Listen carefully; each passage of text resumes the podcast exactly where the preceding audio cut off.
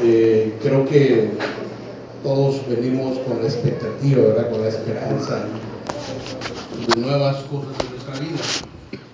Y si este año que está comenzando usted está pensando en nuevas etapas de su vida, o está pensando en redireccionar también su, su, vida, el rumbo de su vida, pues que bueno, en esta mañana vamos a hablar de algunas cosas que, que justamente tienen que ver con estas cuestiones en nuestra vida. Pero antes de ello me gustaría remarcar un poco eh, este año que estamos comenzando, pues las oportunidades de crecer y de servir en la iglesia están nuevamente delante de usted. Hay muchas cosas que podemos hacer, hay muchas cosas en las que nos podemos involucrar. Eh, de entrada, por ejemplo, mañana comenzamos el curso para los líderes, los ancianos y los diáconos. Mañana 8 de, de enero comenzamos los cursos. Así que los invitamos a que vengan mañana. Es un curso abierto para todos pero casi obligado para los líderes, los ancianos y los diáconos. Mañana comenzamos el curso, eh, habíamos dicho a las 9, porque la oración que tenemos en la iglesia es de 8 a 9. Pero vamos a hacer algunos ajustes, ¿verdad? Para no terminar muy tarde, porque luego los, cursos del estudio eh, se alarga un poquito. vamos a comenzar a 8 y media, vamos a estar orando con los hermanos de la oración media hora y entonces pasamos a nuestra clase. La primera clase que vamos a tomar es la clase de Biblia. Así que tal vez usted tenga preguntas, algunas dudas. Vamos a tomar clases de Biblia. Así que están invitados. Pero por otro lado también, y escuchó, estamos comenzando nuevamente el próximo domingo. Nuevamente comenzamos los, los cursos de cada, de todos los domingos.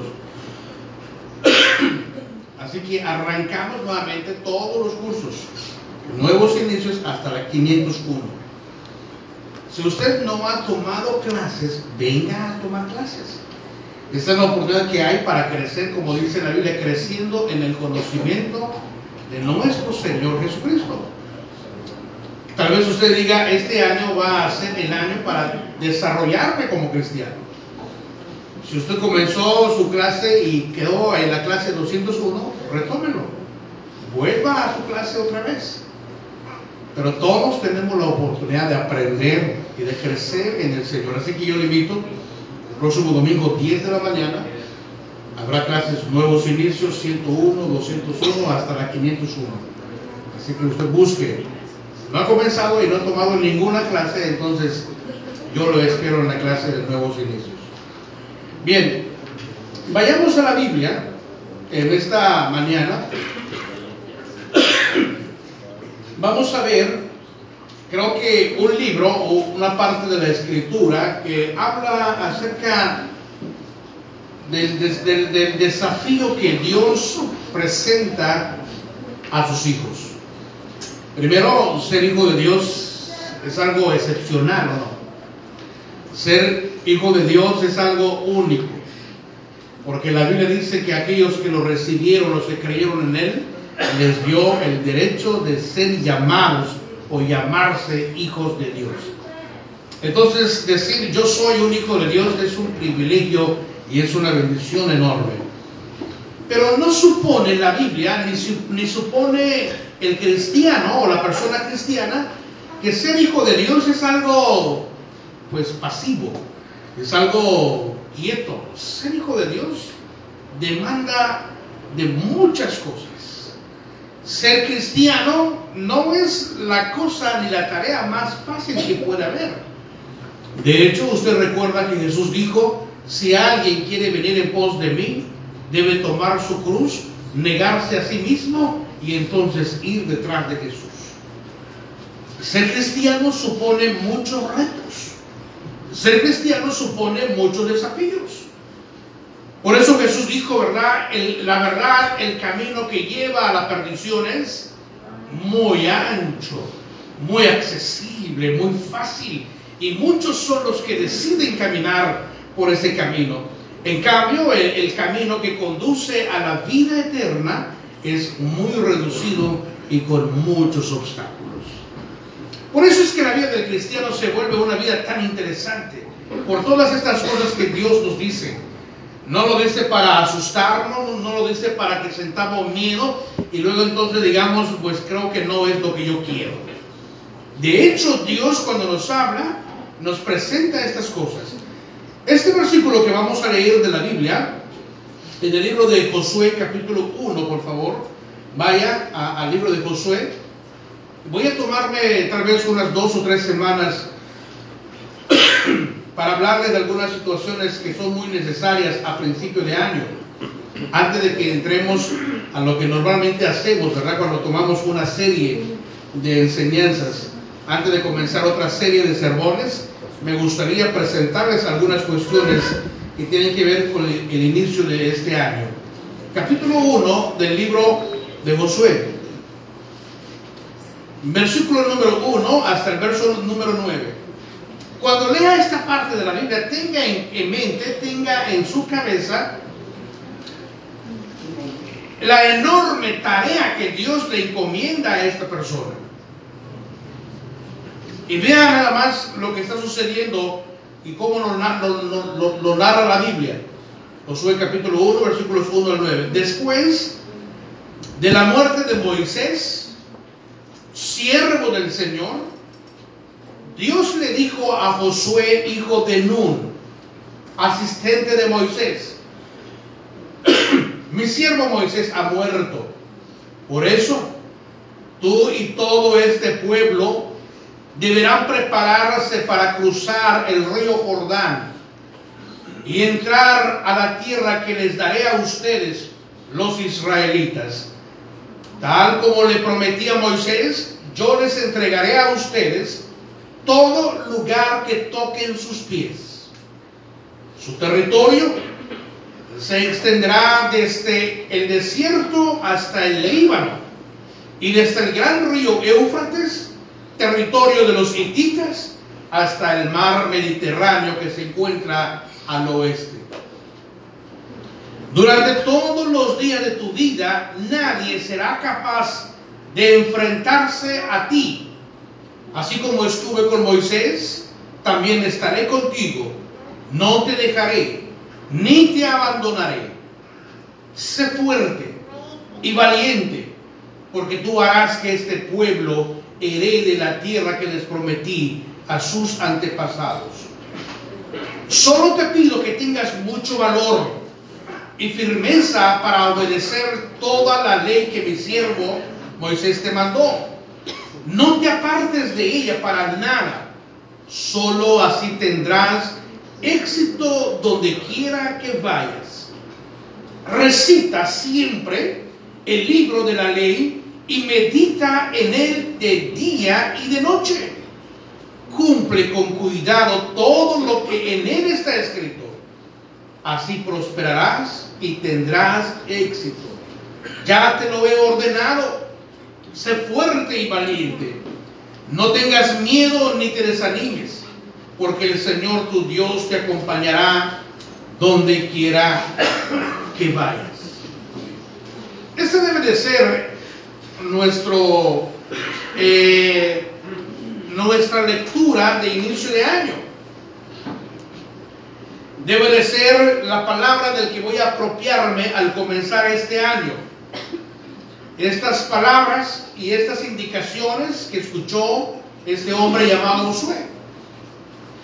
Y la forma tan reiterativa de cómo Dios le está diciendo, toma en cuenta esto, toma en cuenta esto y cúmplelo. Tienes que ser un hombre valiente, decidido para hacer esto, para que donde quiera que tú vayas, las cosas estén bien, para que todo lo que tú hagas te salga bien. Yo creo que este año representa para muchos de nosotros, pues en primer lugar, ¿verdad? algo no muy, no, muy seguro de qué va a pasar en este año. Tengo algunos planes, tengo algunas metas, tengo algunos objetivos, estoy planteando nuevas cosas en mi vida y sé que voy a librar muchas batallas. Sé que va, va a venir muchas situaciones que tengo que enfrentar Y algunas veces no sé cómo voy a salir de estas situaciones. Es probable, como suele suceder, ¿verdad? Tengo esta batalla que enfrento en la familia. Tengo esta batalla que enfrento en mis finanzas. Tengo esta batalla que enfrento con mi salud. Y yo no sé cómo vaya a terminar. Esta incertidumbre de repente como que comienza a marcar el rumbo de mi vida. E, esta duda o este miedo como que de repente empieza a invadir mi corazón y entonces me siento un poco triste, me siento un poco desalentado. ¿Sabe qué estaba pasando en torno a lo que Dios estaba diciéndole a Moisés? Perdón, a Josué. Lo primero que le dice Dios a Josué es que, como tú sabes, ha muerto Moisés. Y es una gran pérdida. Uno de los más grandes hombres en la historia de la Biblia fue Moisés precisamente. Y Dios le dice a Josué, hemos perdido a Moisés. Y alguien tiene que tomar el lugar de Moisés. Y alguien tiene que hacer lo que Moisés estaba haciendo. Y alguien tiene que terminar lo que Moisés comenzó. Y esta es una batalla que va a reclamar o va a requerir o va a exigir de nosotros un esfuerzo doble. Necesito que tú, le dice Dios a Josué, termines la tarea que comenzó Moisés y lleves a este pueblo que sacamos de Egipto a la tierra donde fluye la leche y la miel. No podemos dejar la tarea media. No podemos dejar el pueblo a medio camino. No podemos abandonar el proyecto que Dios ha comenzado en nosotros. Por eso, cuando Dios llama a esta persona, a este hombre, a Josué, por lo menos podemos notar en él algunas características que también deben de notarse en nosotros al enfrentar este nuevo año. Lo primero es que Josué era un hombre guerrero, era un guerrero. Era un hombre de combate, era un hombre de luchar. No era una persona que desistía tan fácilmente. A pesar de lo rudo, a pesar de lo terrible del combate o de, cualquier situación que estaban enfrentando, no desistía tan fácil. Fue una persona que tuvo muy, muy claro en su mente, en su corazón, que es luchar ¿Qué es pelear? Las batallas más fuertes o las batallas más difíciles las tuvo que enfrentar él. Otra de las cosas, de ya nada más como para que lo tengan en cuenta, este hombre, Josué, nunca se asustó, nunca se inmutó, a pesar de las situaciones a pesar de, las circunstancias, mantuvo inquebrantablemente su persona. Otra característica de Josué es que su vida, la vida misma de este hombre fue llena de la fidelidad de Dios. Un hombre con una mente llena de las cosas, de, las, de los conceptos, de las historias, de la experiencia de Dios en su vida. Por eso Josué es el sinónimo de la conquista. Por eso Josué es el sinónimo de la persona que reparte la heredad del pueblo de Israel. Yo no sé, pero imagínense perder a un gran caudillo, a un gran hombre como Moisés. Tal vez la, la tristeza, tal vez el agobio, Tal vez la forma de cómo Josué lo estaba sintiendo era extrema. Perder al líder, perder a la cabeza, perder a la persona más influyente, perder a la persona que estaba orientando al pueblo. Y en ese momento tan difícil Dios le dice, quien tiene que completar la tarea eres tú y tienes que hacerlo. Imagínese estar en esas circunstancias. ¿Dónde estaba el pueblo de Israel? Estaba apenas saliendo de Egipto, estaban en medio del desierto, rodeado de muchos enemigos. Y Dios le dice, tienes que tomar, tienes que tomar esta posición, tienes que tomar este desafío, tienes que completar esta tarea. Pero ¿cómo le hacen las personas para tomar estos desafíos? ¿Cómo hacen las personas para salir adelante? ¿Cuáles son las características de las personas que entienden las cosas y asumen la responsabilidad? ¿Cuáles son las características de estas personas que a pesar de las circunstancias, a pesar de perder a alguien como lo perdió Josué, a pesar de estar en medio de un desierto tan desgastante, pudo superarlo? ¿Cuáles son las características de estas personas? Le voy a dar la primera característica de las personas que se mantienen firmes, de las personas que logran llegar a la meta, de las personas que se vuelven conquistadores. La primera característica, y lo vemos en la Biblia, no es una cuestión mía, lo vemos en la Biblia. Esas personas que logran triunfar, esas personas que logran el éxito, esas personas que logran trascender, son personas que descansan en la promesa de Dios. La primera cosa, donde uno toma la fortaleza, donde uno nuevamente se vitamina, donde nuevamente la persona se llena de energía y de poder. Las personas que tienen estas características de triunfar, salir adelante a pesar de las circunstancias, son personas que descansan en la promesa de Dios. Vean lo que dice el verso número 3 de nuestra lectura de Josué 1. Escuche cómo dice la Biblia en el verso número 3. dice la Biblia, tal como le prometí a Moisés, yo les entregaré a ustedes todo lugar que toquen sus pies. Tal como se lo dije a Moisés. Y luego sigue diciendo la Biblia, nadie, nadie podrá hacerte frente mientras tú vivas. Y luego dice la Biblia, no voy a dejarte, no voy a desampararte. Y luego dice la Biblia, los he entregado. Y luego dice la Biblia, haré prosperar tu camino. Y luego al finalizar el capítulo, el verso número 9 dice, el Señor tu Dios estará contigo donde quiera que tú vayas. Estas son las cosas que le dan sentido a la vida de cualquier persona. Descansar y recordar las promesas de Dios. Estas promesas que Dios ha hecho a esta persona es lo que determina el éxito o el fracaso. Es la promesa de Dios que mantiene al ser humano firme. Es la promesa de Dios que hace que las personas tengan el, el encuentren sentido a su vida. Josué ha comenzado una gran tarea. Y Dios tiene que infundirle seguridad. Y Dios le está diciendo, esto es lo que vas a hacer. Y esto es lo que quiero que tú hagas.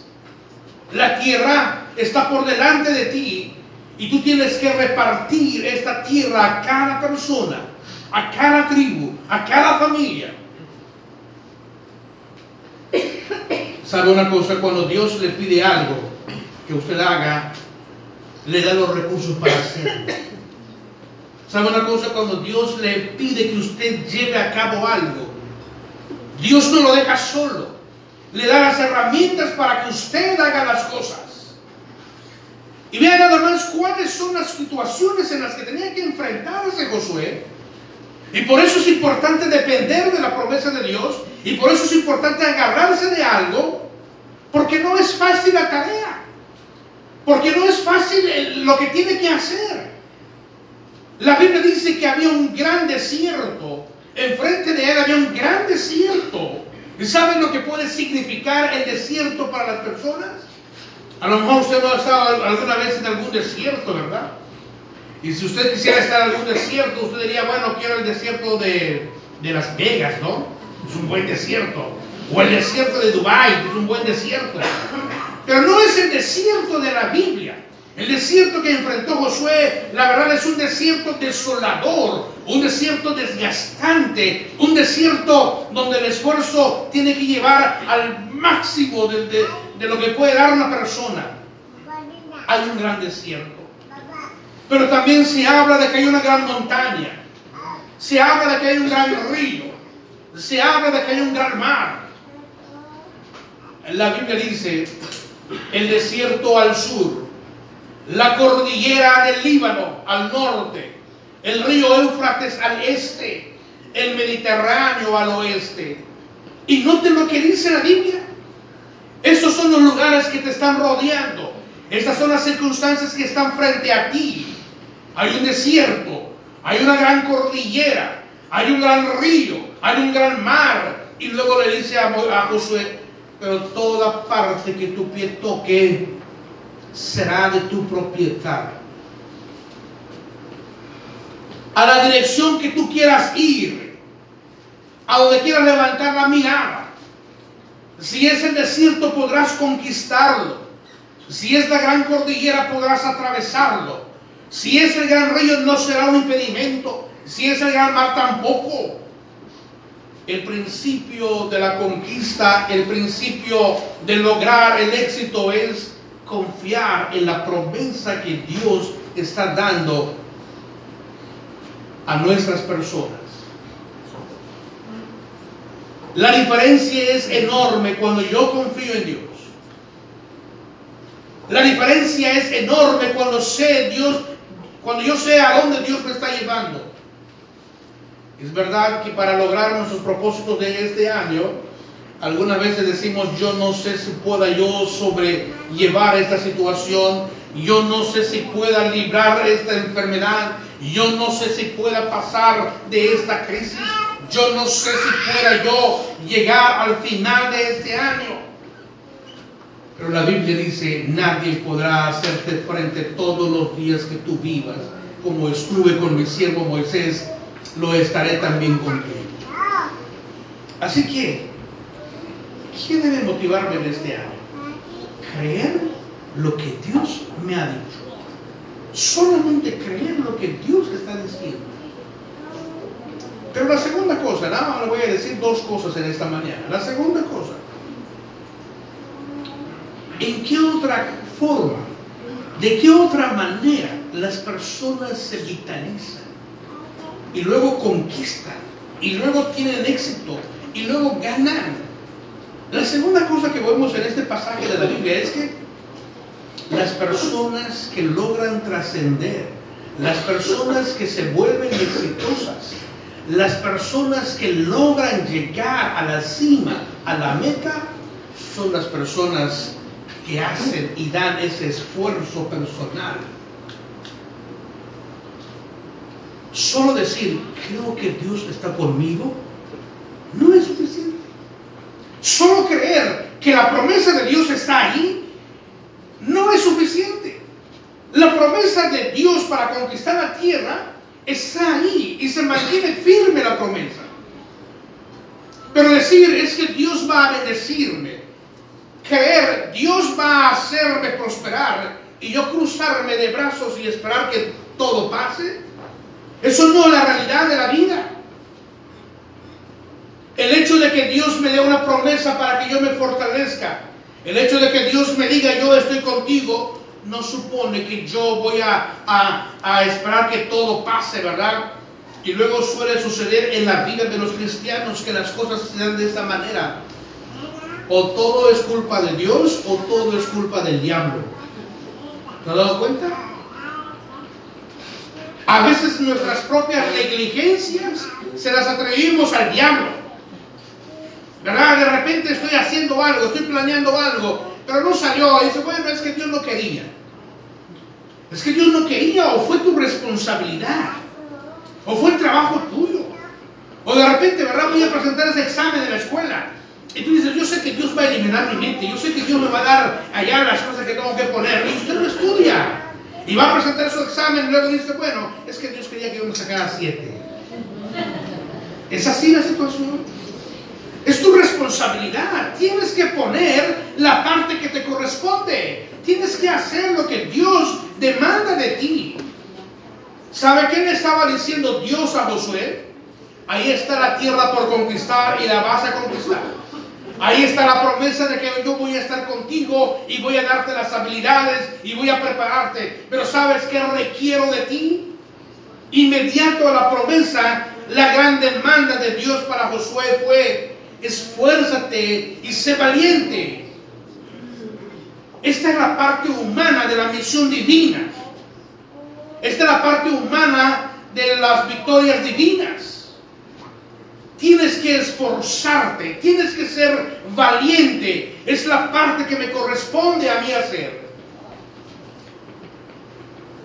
Puede haber la promesa más grande de Dios. Y yo decir, creo y confío en la promesa. Y no esforzarme. Y no poner la parte que me toca a mí. Entonces voy a haber limitado las victorias. Voy a haberme limitado en los éxitos. El esfuerzo del ser humano es tan importante para lograr los objetivos que Dios nos marque en la vida. Hay que hacer ese esfuerzo. Tengo que usar esa fuerza. Tengo que animarme, tengo que esforzarme. Debo desistir de mis temores. Debo vencer la resistencia mía. Porque el mayor obstáculo se vuelve mi propia persona. El mayor obstáculo se vuelve mi, mi propia voluntad.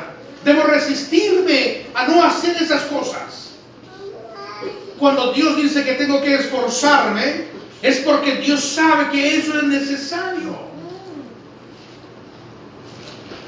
Vea lo que dice el verso número 6 del capítulo 1 que estamos leyendo. Escuche cómo dice el verso número 6. ¿Qué, Dios, ¿Qué es lo que Dios le pide a Josué? Sé valiente, sé fuerte. ¿Para qué? Sé fuerte, sé valiente. ¿Para qué?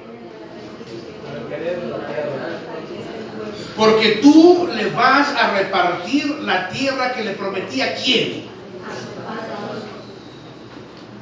A tus antepasados. ¿Y quiénes eran los antepasados? ¿A quién, ¿A quién Dios le prometió tierra? A Abraham, ¿verdad? A Abraham. Y fíjese nada más lo que está diciendo la Biblia. Tienes que ser fuerte, tienes que ser valiente, porque tú, Josué, y yo vamos a cumplir lo que le prometimos a Abraham. Un día yo le prometí a Abraham que le voy a dar tierra. Y ahora quiero que tú me ayudes a repartirle la tierra y dársela como lo prometí a tus antepasados.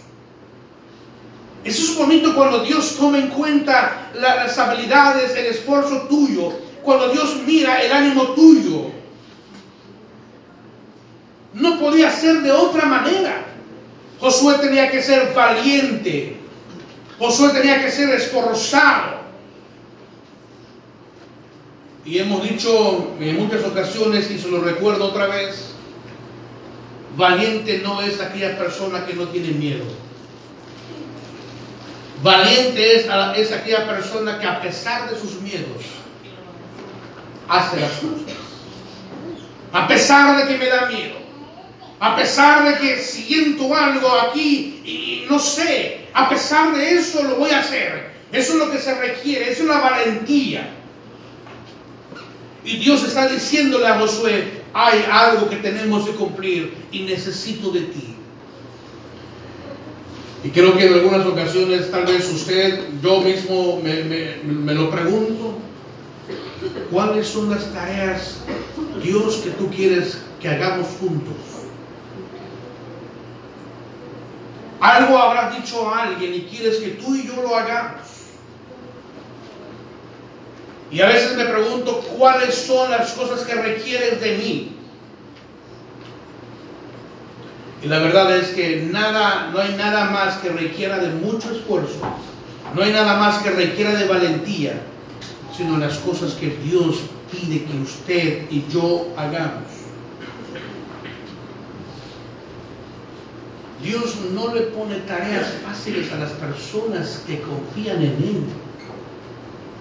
no les pone tareas fáciles. O díganme usted en alguna parte de la Biblia que, que, lea o que haya leído que las tareas que Dios encomienda a las personas que Él ha escogido, que Él ama o que son sus hijos, sean cosas fáciles. Recuérdame alguna.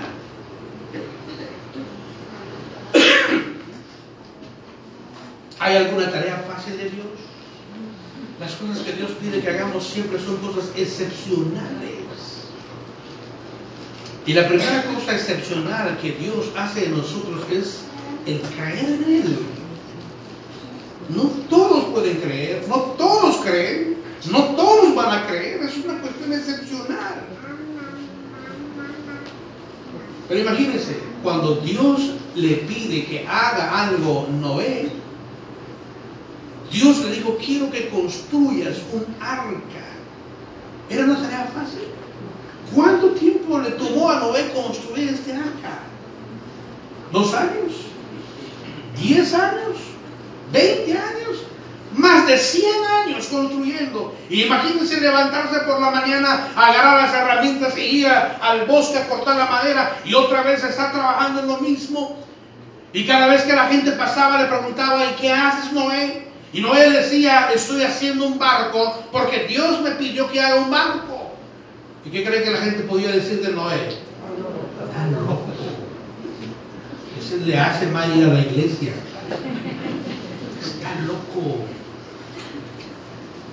Porque las cosas que Dios pide que hagamos son excepcionalmente de este tipo. Otro día, Dios llama a una persona y le dice, quiero que tomes un barco y vaya, perdón, quiero que, que, vayas a un lugar, a un lugar y le prediques a la gente. Y este hombre que tenía que tomar el camino para ir a Nínive, ¿qué hace? Va y se embarca. Y Dios le dijo, es que yo lo que quiero que tú hagas es que vayas a este lugar. Y este hombre le dice, yo no quiero ir porque yo te conozco, Señor. Yo sé cuál es tu corazón. Yo sé que si voy y le hablo a estos ninivitas malos, yo sé que ellos van a volverse a ti y los vas a perdonar. Si los vas a perdonar al fin y al cabo, ¿qué tiene? ¿Qué sentido tiene que yo vaya y les predique? Perdónanos, es más fácil. ¿No? Me evito la fatiga, me evito el trabajo. Y Jonás se quiso ir por otro lado pero Dios lo regresa a ese lugar porque tienes algo que hacer ahí. Y entonces yo no sé cómo pueden imaginarse, cómo podemos pintar a Jonás, pero Jonás comienza a recorrer toda la ciudad y caminar desde el día hasta la tarde, yendo por toda la ciudad y diciéndoles, ustedes ninivitas perversos, conviértense. ¿Y qué cree que pasó? Pues terminó de hablar y todo el pueblo se convirtió, ¿verdad? Se arrepintieron de sus pecados. Y Jonás estaba muy molesto diciéndole a Dios, te lo dije, ¿para qué vengo? Si tú sabías que al final esta gente iba a volverse a ti, ¿para qué estoy aquí? Porque las tareas que Dios hace, además de excepcionales, las que tiene para nosotros, además de excepcionales, algunas veces no comprendemos la razón de por qué. Dios le está diciendo a Josué, quiero que hagas esto. Tienes que ser valiente. Tienes que esforzarte. si algo va a pasar en tu vida en este año, va a suceder solamente si nos esforzamos y damos más de lo que normalmente podemos. Si algo puede suceder en tu vida, solamente va a suceder si a pesar de tus temores lo haces. Porque sabe una cosa, lo contrario a la fe, ¿sabe cómo se llama? Lo contrario a la fe se llama miedo, temor. El temor es contrario a la fe. La fe, como dice la Biblia, echa fuera todo temor. La fe ahuyenta esto. Cuando yo creo en Dios y digo, creo en lo que Él hace, creo en lo que Él dice, Entonces mis temores se desvanecen porque estoy abrazando eso. Pero a pesar de que siento un poco de miedo, voy a caminar. El desánimo y el desaliento son las armas que más usa el enemigo con los cristianos. El desánimo y el desaliento. Y, le, se lo pregunto de forma más personal.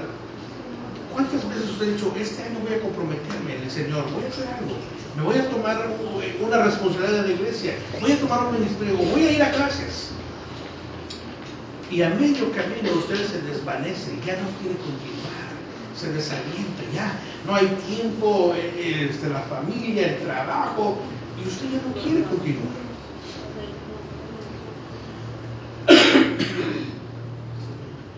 Pero tenemos que hacer lo que la Biblia nos dice, solamente esfuérzate y sé valiente. Estas dos cosas yo quisiera pedirte que las guardaras en tu corazón. Si algo va a hacer la diferencia es, debo de hacer lo que Dios me pide. Debo descansar en lo que Dios dice que va a hacer con mi Y entonces esas cuestiones van a suceder. Que Dios te bendiga.